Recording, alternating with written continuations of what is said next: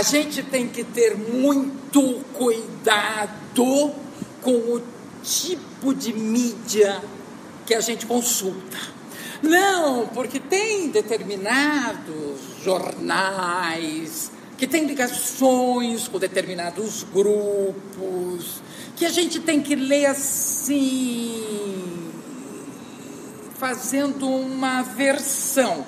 Quer dizer, aquilo que está em cima, a gente tem que saber que é o que está embaixo. E aquilo que está embaixo está em cima, aquilo que está do lado é do lado de cá, aquilo que está do lado da esquerda é da direita, aquilo que está mais é mais. Você tem que fazer ajustes para poder ler com veracidade a notícia.